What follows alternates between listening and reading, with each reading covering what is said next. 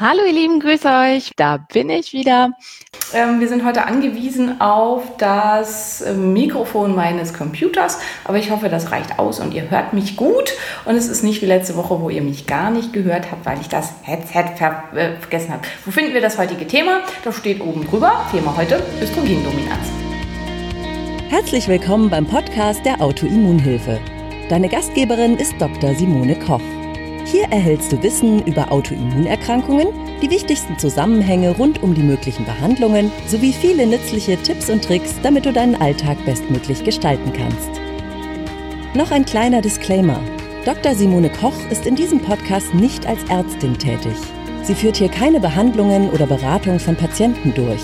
Sie veröffentlicht hier ausschließlich ihre eigene Meinung und Erfahrungen rund um Autoimmunerkrankungen. Die in diesen Beiträgen enthaltenen Informationen können keine Beratung durch einen Arzt ersetzen und sind keine medizinischen Anweisungen.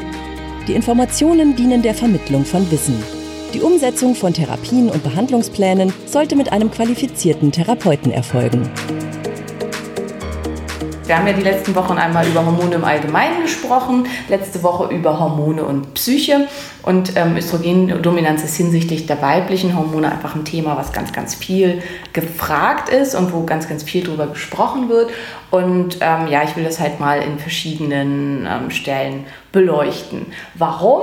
Ähm, warum gerade Östrogendominanz? Weil äh, ganz viele Umwelteinflüsse und Verhältnisse in unserer Umwelt dazu führen, dass Östrogen immer stärker eine Rolle spielt gegenüber den anderen Hormonen. Also zum einen Progesteronmängel sind sehr, sehr häufig und treten immer häufiger auf und zum anderen Belastung durch Östrogen ähnliche Substanzen, sowohl auf Giftstoffseite als auch auf ähm, phytotherapeutischer Seite äh, haben sehr, sehr großen Einfluss in der heutigen Umwelt und deswegen spielt das so eine große Rolle. Wenn wir einmal zum einen ähm, drüber nachdenken, also warum ist es insgesamt so ein großes Problem? Wie wäre das Leben der Frau normalerweise gewesen? Normalerweise wird man halt, also früher so mit irgendwann 13, 14 ähm, kam die Menarche, also die erste Menstruation und es begann die fertile Phase und meistens relativ zügig wurden die Frauen dann auch verheiratet. Ähm, so mit 15, 16 bekamen das, dann das erste Kind. Ähm, während der Schwangerschaft logischerweise hat man extrem hohe Progesteronspiegel. Man hat auch sehr hohe Östrogenspiegel, aber vor allen Dingen wird 800-fach mehr Progesteron ähm, produziert als außerhalb der Schwangerschaft. Das heißt, trotz der hier hohen Östrogenspiegel haben wir keine Östrogendominanz, sondern wir haben ein sehr, sehr gutes Verhältnis und vor allen Dingen sehr hohen Anteil des inflammatorischen Progesterons wahrscheinlich eben einer der Gründe, warum Schwangerschaften auch protektiv sind hinsichtlich Brustkrebs. Also ähm, Nullipare, also ähm, Frauen, die nie geboren haben, haben erhöhtes Risiko im weiteren Leben an Brustkrebs zu erkranken. Dann ähm, die junge Frau, die bekam dann ihr erstes Baby, ähm, da es ja keine anderen Ernährungsmöglichkeiten gab und es einfach die sicherste, keimfreiste und auch praktischste Ernährung war, das Kind möglichst lange zu stillen, wurde es eben intensiv und ausschließlich gestillt.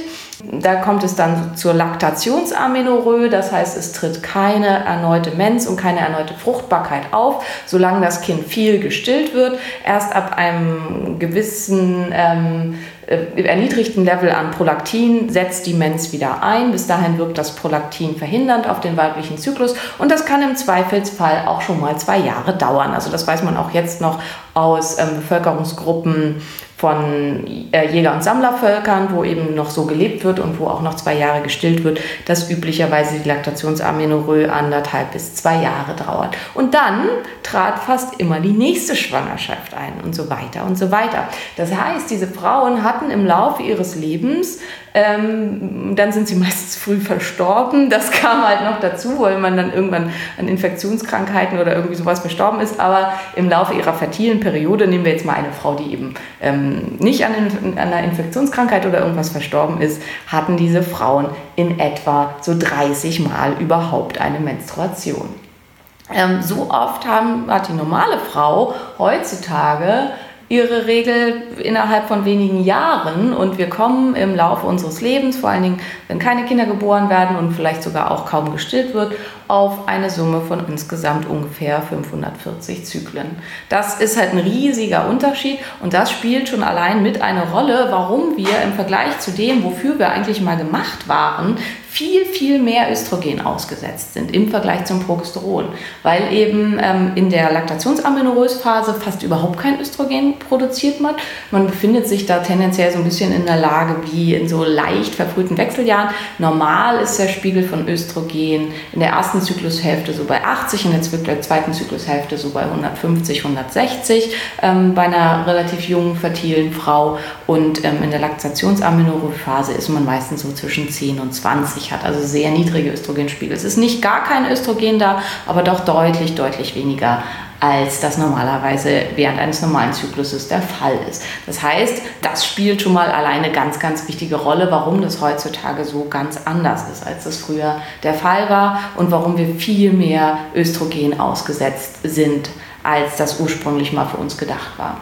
Dann spielen zwei weitere Faktoren eine ganz große Rolle, die man nicht richtig nachmessen kann, die deswegen wichtig sind. Und das sind eben Giftstoffe und Phytohormone. Ähm, hinsichtlich der Giftstoffe hier haben wir vor allen Dingen die Phenole, die eine ganz stark östrogenartige Wirkung haben. Dann haben, die, haben wir die Phthalate, die eine ganz stark östrogenartige Wirkung haben. Und dann haben wir ganz viele Substanzen aus dem Bereich von ähm, PCP, ähm, Teflon und ähnlichen Stoffen, die auch östrogenartige Komponenten haben und die zum Teil irreversibel an den Östrogenrezeptor andocken und hier eine Dauerstimulation verursachen. Zum Beispiel Bisphosphenol A, was die meisten wahrscheinlich schon mal im Zusammenhang gehört haben mit Babygeschirr und so weiter er hat schon in Kleinstmengen eine ganz, ganz starke Wirkung auf den Östrogenrezeptor, kann ähm, vor allen Dingen bei Männern den Hormonhaushalt extrem durcheinander bringen, führt aber auch bei einer Frau zu, oder bei Frauen zu einer ständigen Stimulation des Östrogenrezeptors und dadurch zu den Symptomen und Beschwerden einer Östrogendominanz, selbst wenn, und das ist jetzt der entscheidende Teil, vielleicht gar nicht messbar zu viel Östrogen da ist. Weil das Problem ist immer mit diesen hohen Spiegeln, oder beziehungsweise mit diesen Giftstoffen und ähm, auch mit Phytoöstrogen. Wir können die nicht messen. Die haben zwar auch einen Sterolring und ähneln in ihrer Struktur den körpereigenen Stoffen, aber wir können sie nicht messen. Wenn ich Östrogen im Blut messe, also Östrogen im Blut, damit meine ich jetzt E2, Estradiol, also wenn ich Estradiol im Blut messe, dann messe ich damit eben Estradiol, das körpereigene Östrogen. Und ich messe damit nicht Bisphosphenol A oder ich messe damit nicht andere Phenole. Ich messe damit nicht Phthalate im Körper. Dafür müsste ich eben gesonderte Tests machen. Das gleiche gilt für Phytoöstrogene. Also wenn ich ähm, eine funktionelle Östrogen, einen funktionellen Östrogenmangel habe und ich irgendwie was nehme oder wenn ich aufgrund von anderen äußeren Sachen starken Phytoöstrogenen ausgesetzt bin ähm, oder auch äh, Alloöstrogen, also zum Beispiel vom Schwein oder so, ähm, dadurch, dass ähm, Schweinefleisch oder auch also Tiere halt oft ja mit ähm, Hormonen versetzt wurden, um die Produktion zu steigern, ähm, auch die kann ich nicht unbedingt nachmessen. Und ähm, das ist halt so ein bisschen das Problem, dass man da nicht so richtig gucken kann, ähm, was genau ist es da jetzt eigentlich. Das finde ich ist ganz, ganz wichtig, weil viele halt sagen, also zum einen, wenn sie versuchen, an diesen Hormonspiegeln was zu ändern, sagen, ja, ähm, ich nehme das jetzt schon zwei, drei Monate, aber ich habe trotzdem noch die, das Gefühl, es hat sich nichts verändert, obwohl meine Spiegel gleich geblieben sind. Oder ganz starke Veränderungen bemerken und sagen, aber mein, mein Spiegeln hat sich nichts verändert. Und das liegt eben genau daran, dass wir die im Blut und auch im Speichel nicht nachmessen können, weil es ist eben kein Östrogen. Es ist eine ähm, in seiner chemischen Struktur dem Östrogen so ähnliche Substanz, dass sie am Östrogenrezeptor andockt. Wenn man da, wenn man unter Östrogendominanz leidet, ist es deswegen ein ganz, ganz wichtiger Punkt, zunächst mal alles an Plastik aus seiner Umgebung zu eliminieren, Bisphosphenol A befindet sich auch in diesen, ähm, in allem, was mit Tondruck gemacht ist. Also wenn man zum Beispiel Fahrkarten am Fahrkartenautomaten zieht oder die Bons ähm, an der Kasse, äh, das ist ähm, Thermodruck und äh, das Papier, das enthält unglaublich viel Bisphosphenol A. Es gibt tatsächlich da Untersuchungen zu, wie hoch die Spiegel bei Kassiererinnen sind, die das ständig anfassen müssen und das ist zum Teil einfach erschreckend. Ähm, deswegen ist am besten, also vor allen Dingen mit den Bons, da kann man es am besten vermeiden Mai, die Fahrkarte muss man ja irgendwie an sich nehmen, wenn man sagt, nee, danke, will ich nicht und das gar nicht erst anfasst. Was sind die Symptome der Östrogendominanz? Hier wurde jetzt schon gefragt, sind Zysten in den Brüsten Östrogendominanzsymptome? Ja, also alle Arten von Zysten am weiblichen ich sag mal, Geschlechtstrakt, also sowohl die Brüste als auch am Genital, als auch äh, ja, quasi zystähnliche Strukturen, also Myome zum Beispiel sind auch Zeichen einer Östrogendominanz bzw. eines Progesteronsmangels sind da Anzeichen. Des Weiteren Wassereinlagerungen sind ganz, ganz starkes Östrogendominanzzeichen, inflammatorische Symptome und das hatten wir halt schon im Rahmen ähm, von äh, ähm, Hormonen und Psyche, sehr hohe Östrogenspiegel bei niedrigen Progesteron spiegeln, erhöhen das Risiko für Panikattacken, Angstneurosen, innere Unruhe und ähnlichen Geschichten. Plus sehr hohe Östrogenspiegel, also eine dauerhafte Östrogendominanz macht einfach auch emotional ein bisschen instabil. Die klassische Drama Queen ähm, leidet eventuell an einer Östrogendominanz. Ja, also das spielt dann eine ganz, ganz große Rolle. Zweiter großer Faktor sind Phytohormone. Phytoöstrogene finden sich, das hatten wir auch schon zwischendurch, glaube ich mal, vor allen Dingen im ähm, Weizen, äh Quatsch, im Weizen, im Hopfen, ja, im Hopfen. Ähm, ganz, ganz starkes, sehr potentes Phytoöstrogen. Wir finden aber auch sehr viel Phytoöstrogene in Leinen. Also Leinsaat ist sowas ganz, ganz typisches. Es wird halt leider viel mit Sachen behandelt, dass gesagt wird, also vor allen Dingen in Richtung Wechseljahre, gesagt wird, hier nimmt, nimmt was ein Phytoöstrogen und es wird nicht so richtig geguckt, macht das wirklich Sinn. Also wenn das Leben, ein Leben lang schon immer leichte Östrogendominanzen da waren und man gibt dann halt auch noch hochpotente Phytoöstrogene, Rhabarberwurzel wäre auch noch so ein Punkt, dann kann man damit die Problematik verstärken. Vor allen Dingen mit Leinsaat immer so ein bisschen vorsichtig. Also im Rahmen einer Paleo-Ernährung, da war eine Zeit lang so ein Trend, dass alles Mögliche mit Leinmehl gebacken wurde. Wenn man mehr als äh, 20 bis 30 Gramm Leinmehl oder Leinsaat am Tag konsumiert, dann kann man sich damit erhebliche Phytoöstrogenmengen einkaufen. Für Männer ist das absolut nicht empfohlen. Also Männer sollten auf keinen Fall mehr als 15 Gramm Leinen am Tag konsumieren. Aber auch bei Frauen kann das erhebliche Probleme Beschwerden verursachen. Also von Leinsaatbrot, Leinsaatknecke und so weiter als dauerhaftes Nahrungsmittel, also dass man das ab und zu mal isst, weil man da gerade Bock drauf hat, das ist völlig okay. Aber als dauerhaftes Nahrungsmittel und als fester Bestandteil der täglichen Ernährung ähm, würde ich da ganz, ganz dringend abraten. Ja, also das, das ist so das eine, warum wir eben starken Östrogen-Sachen ausgesetzt sind. Das zweite ist, dass der Abbau nicht mehr richtig funktioniert. Unsere Leber ist mit so vielen Giftstoffen beschäftigt aus unserer täglichen Umwelt, die es früher nie gegeben hat, dass das, was sie eigentlich tun sollte, nämlich die Entgiftung, weil also auch die Hormone in unserem Körper werden alle entgiftet von Hormonen nicht mehr sauber funktionieren kann, weil die Systeme permanent mit anderen Dingen beschäftigt sind. Das heißt, das wäre so ein weiterer Punkt, also neben dem Weglassen von Giftstoffen, dass man ähm, versucht, die Leber in ihrem Stoffwechsel zu unterstützen sehr, sehr potente Substanz ist hier die Mariendistel, mit der man da mit rangehen kann und der Leber helfen kann, die körpereigenen Östrogene zu entgiften. Bestimmte Störungen, wie zum Beispiel die kommt, also ähm, äh, die Med-Med-Variante, das sind die bestimmte Aminosäuren der ähm, Katechol-O-Methyltransferase, führt dazu, dass Östrogene deutlich verlangsamt, also verlangsamt abgebaut werden gegenüber dem Normalfall. Es gibt noch ein paar weitere genetische Polymorphismen und Störungen, wo Östrogen verlangsamt abgebaut wird in der Leber und da macht es dann Sinn, die Leber eben in ihrer Funktion zu unterstützen. Also Mariendistel super hilfreich, super wirkungsvoll. Wenn es ganz schlimm ist oder insgesamt, wenn man mag, kann man immer ab und zu mal Leberwickel machen, das macht auch Sinn und ist da sehr, sehr gut. Es geht auch, jetzt genau, jetzt wird hier gefragt, geht es um das Verhältnis zum Progesteron? Ja, auch also Östrogendominanzen, also wir haben ja, das finde ich auch ganz, ganz wichtig, dass man sich das einfach klar macht. Ähm, es gibt halt nur eine zweite Progesteronphase. Also in der ersten Phase des Zykluses haben wir so gut wie kein Progesteron. Und das ist halt auch normal und das soll auch so sein. Also ich hatte jetzt ähm, heute zum Beispiel in einem Gespräch mit meiner Kollegin halt einen Fall und da gab es halt keinen Wert aus der zweiten Zyklushälfte und dann gab es halt nur einen recht niedrigen Progesteronwert aus der ersten Zyklushälfte. Das ist nicht pathologisch. Also man hat halt in der ersten Zyklushälfte ein Progesteron irgendwie zwischen, zwischen 0,2 und 1 und 1 wäre schon sehr hoch und wäre ein Zeichen dafür, dass wahrscheinlich irgendwo substituiert wird und das dann noch übrig ist für die erste Zyklushälfte. Also sehr niedrige Progesteronspiegel in der ersten Zyklushälfte sind normal. Und in der äh, zweiten Zyklushälfte hat man dann hohe Progesteronspiegel. Und das ist der entscheidende Teil. Also die zweite Zyklushälfte, hier drauf ist das Augenmerk zu legen, wie ist jetzt das Verhältnis von Östrogen zu Progesteron. Ähm, optimalerweise sollte der Progesteronspiegel in der zweiten Zyklushälfte liegen irgendwo zwischen 14 und 20. Das haben meistens nur recht junge Frauen oder Frauen, die eben noch einen sehr, sehr guten Hormonhaushalt haben. Und ich persönlich finde auch, also ich kontrolliere das immer ab und zu mal, dass halt in den Zyklen, wo man irgendwie so bei 15, 16 liegt, dass man das einfach auch merkt, dass man besonders stabil und ausgeglichen ist und dass das gut hinhaut. Manche Frauen, also vor allem wenn man substituiert, wenn die über einen Spiegel oder um, um und bei auf einen Spiegel von 20 kommen, hier geht es um Pikogramm pro Milliliter, glaube ich, dann ähm, werden die müde. Also weil ähm, Progesteron wird ja in den Metaboliten Allopregnandilol umgewandelt in der Leber und das macht müde. Das ist ein Stoff, der sehr, sehr ähm, stark den GABA-Rezeptor anregt und dazu, dadurch müde machen kann.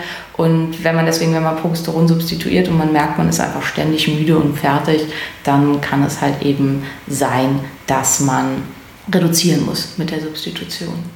Ja, also es geht auch um das Verhältnis von Östrogen zu Progesteron. Es geht aber auch um den absoluten Östrogenwert. Also wer in der ersten Zyklushälfte schon Östrogenspiegel von 300, 400 hat, der ist insgesamt mit dem Östrogen die ganze Zeit so hoch, dass man den Progesteronspiegel gar nicht so hoch treiben kann, dass man da ein sauberes Verhältnis zueinander bekommt. Andersrum gibt es auch Östrogendominanzen mit einem sehr, sehr niedrigen Progesteronspiegel oder einfach überhaupt keinem Progesteron mehr. Also wenn zum Beispiel eine Anovulation vorliegt, also kein Eisprung stattfindet, aus welchen Gründen auch immer, dann haben wir immer eine Östrogendominanz, weil halt einfach zu viel Östrogen da ist dafür, dass kein Progesteron produziert wird. Und wenn das der Fall ist, also wenn wir ähm, solche Situationen haben, dann haben wir beides. Dann haben wir eine Östrogendominanz und einen Östrogenmangel.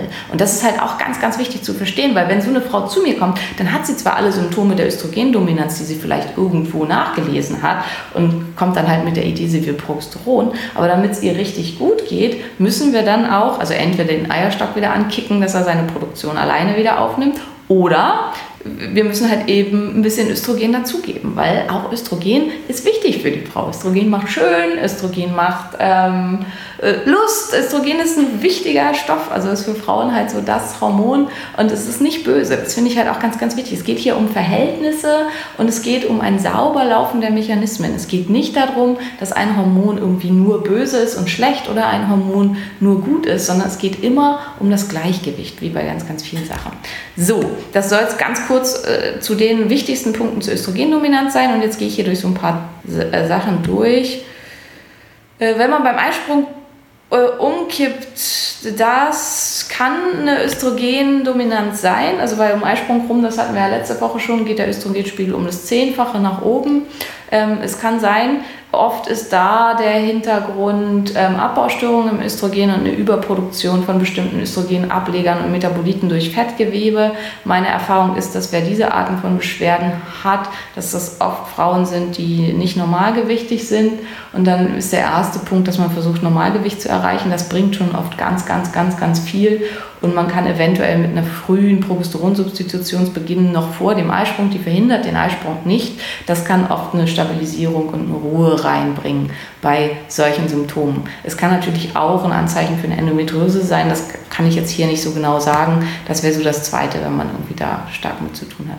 So kann man DIM nehmen, wenn man die Visan nimmt. Ähm, die Fragerin hier. Ähm, die Visan, äh, da müssten wir mal ein extra Dienst machen. Die Visan ist einfach totaler Bockmist. Also man kann halt alles Mögliche mit zur Visan dazu nehmen. Die Frage ist halt, ob jemals irgendwas gut werden wird, solange man halt die Visan nimmt. Aber ähm, also DIM ähm, sorgt halt dafür, dass mehr Östrogen tendenziell in Testosteron umgewandelt wird und dass die Aromatasen da besser laufen. Und das findet statt, völlig egal, was man nimmt. Allerdings unterdrückt die Visan die Eigenöstrogenproduktion so drastisch, dass davon auszugehen ist, dass es nicht unbedingt ähm, das der entscheidende Punkt und der wichtige Punkt ist. Aber das kann man auf jeden Fall versuchen. Man muss halt bei sowas immer wissen, dass die Visan so einen starken Eingriff macht in den körpereigenen Hormonhaushalt, dass nicht vorauszusehen ist, was passiert, wenn man irgendwelche Subs nimmt, die natürlich für solche Entitäten absolut nicht untersucht sind. Also wenn man sowas macht, dann würde ich das halt immer nur in ganz engmaschiger Absprache mit einem Therapeuten machen und auch unter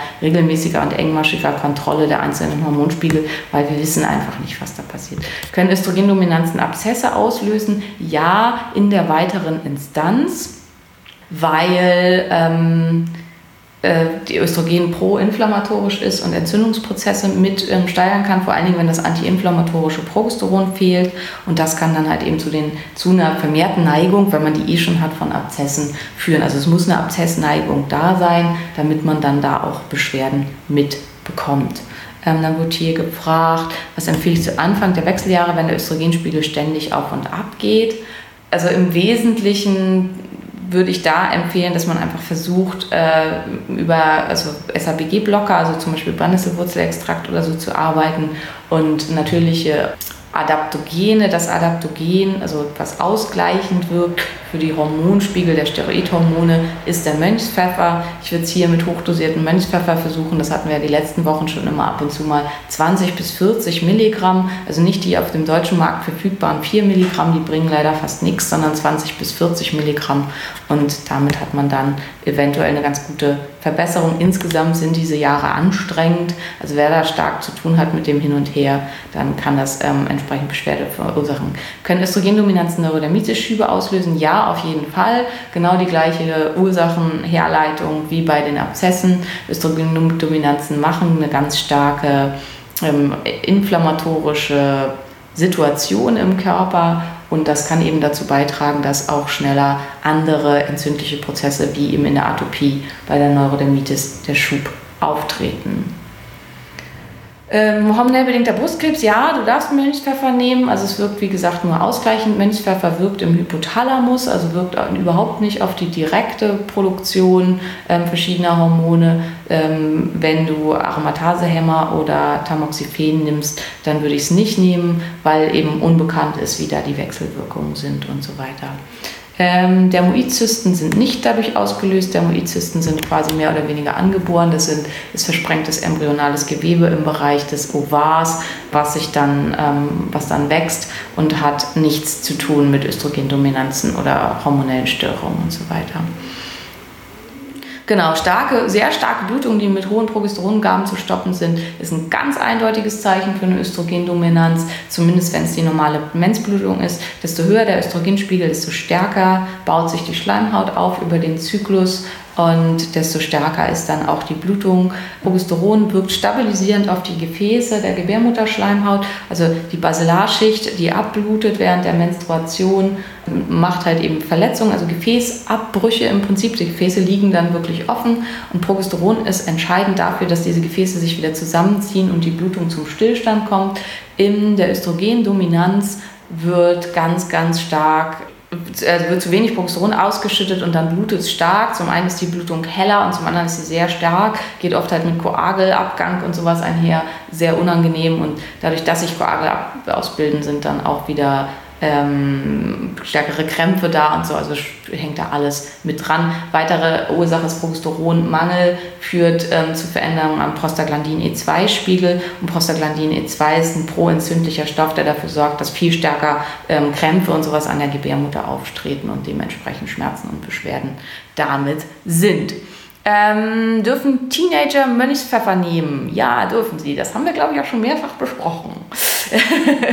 also das, da spricht überhaupt nichts dagegen. Mönchspfeffer kann und insgesamt, also Teenager hinher, von dem Zeitpunkt der Menarche an gilt die Frau als Frau und kann halt auch ähm, medikamentös und so weiter als Frau behandelt werden bei PCOS kann es sehr gut sein, dass ähm, zusätzlich zu Progesteron auch Östrogen benötigt wird. Insgesamt muss man beim PCOS gucken, ähm, kann ich die Ursache bekämpfen, weil die Ursache dahinter beim PCOS ist in erster Linie vor allen Dingen eine Insulinresistenz. Und das ist das, was ich als erstes angehen muss. Ich muss eine Gewichtsstabilisierung erreichen. Ich muss einen möglichst hohen ähm, oder ein gutes Verhältnis zwischen Körperfettanteil und Muskelmasse erreichen.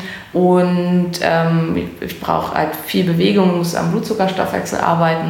Das sind so die ersten Sachen. Und das, was dann noch übrig bleibt, da kann man dann eventuell ähm, Mönchspfeffer, auch wenn über ein Jahr keine Blutungen mehr da sind, das macht nicht so viel Sinn. Also Mönchspfeffer, wenn keine Blutungen mehr da sind, bringt nicht viel, weil hier halt eben die Eierstockfunktion hinsichtlich des Östrogens einfach komplett aufgehört hat. Du hast ja vorhin schon geschrieben, dass einfach Estrafam verschrieben gekriegt da sollte halt, das Problem ist, die Krankenkassen bezahlen keine Hormonspiegel bei Wechseljahrsbeschwerden. Da wird einfach gesagt, Sie haben Wechseljahrsbeschwerden, ja hier bitte nehmen Sie Hormone. Es wird nicht geguckt, wie hoch ist das eigentlich und so weiter.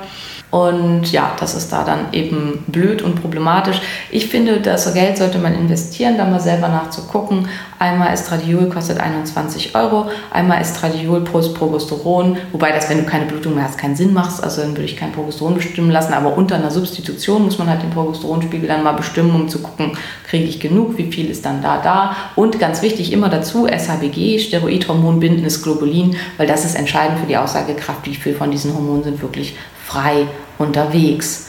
Warum vertrage ich kein Progesteron? Das wäre ein ganz eigenes Thema.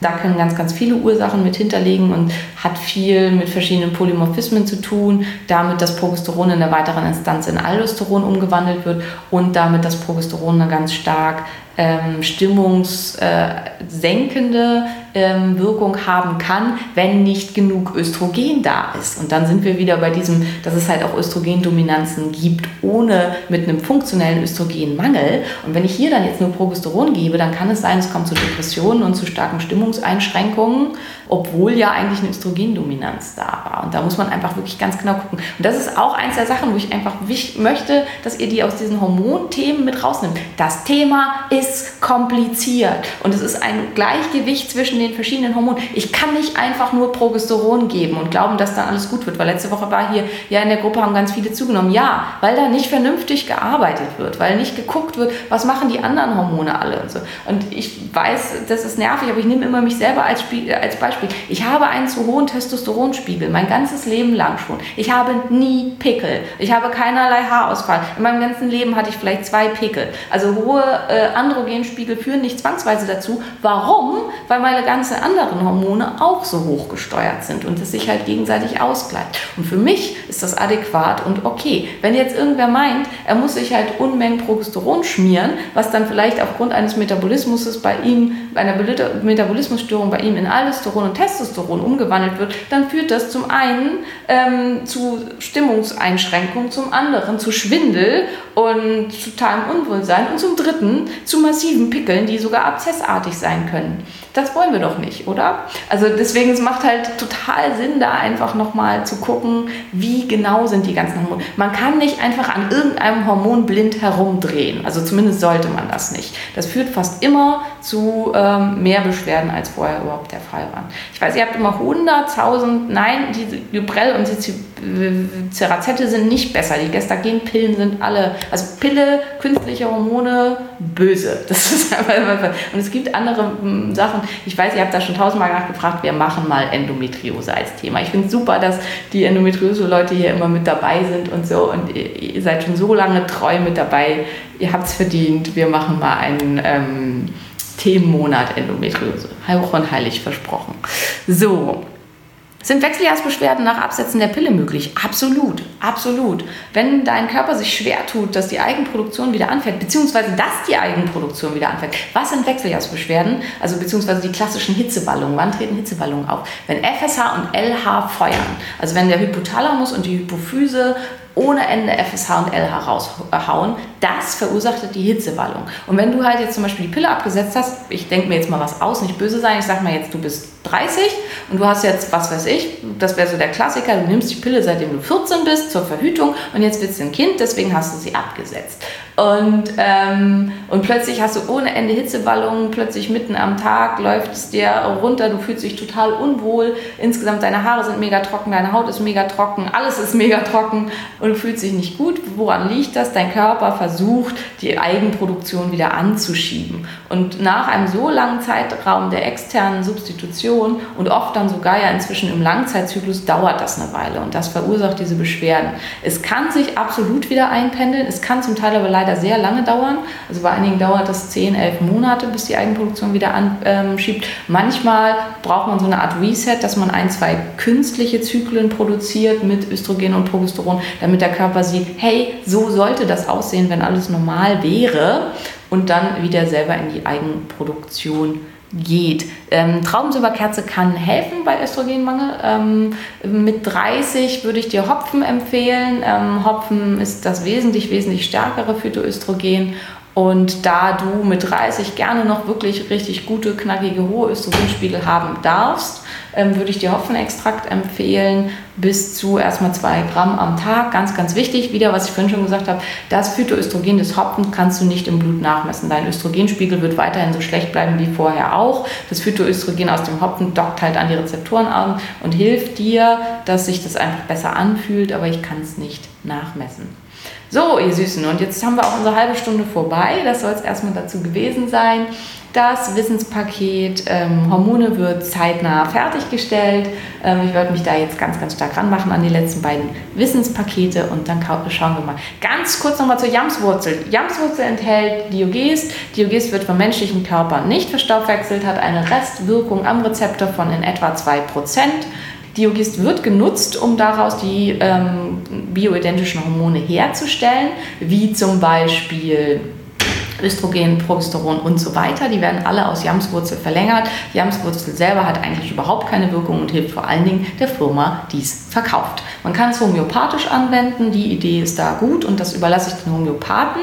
Damit habe ich nichts zu tun. Also wenn ihr homöopathisch behandelt werdet und ihr bekommt da ähm, Jamswurzelextrakt oder irgendwie sowas, dann kann das durchaus eine Relevanz haben. Das ist aber ein anderer Wirkungsmechanismus, als wenn man sagt, ich will eine tatsächliche hormonelle Wirkung erzielen. So, genau. Mandy hat hier nochmal geschrieben, alle Hormone müssen ins Gleichgewicht kommen, die Ursache muss angeschaut werden. Das ist ein schönes Schlu Schlusswort, genau so ist es.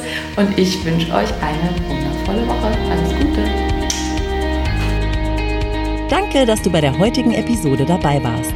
Mehr Tipps von der Autoimmunhilfe findest du unter www.autoimmunhilfe.de. Wir sind auch auf Facebook, Instagram und YouTube aktiv. Den jeweiligen Link findest du in der Podcast-Beschreibung. Gefällt dir dieser Podcast? Dann freuen wir uns, wenn du auf iTunes eine Bewertung schreibst und den Podcast mit deinen Freunden teilst.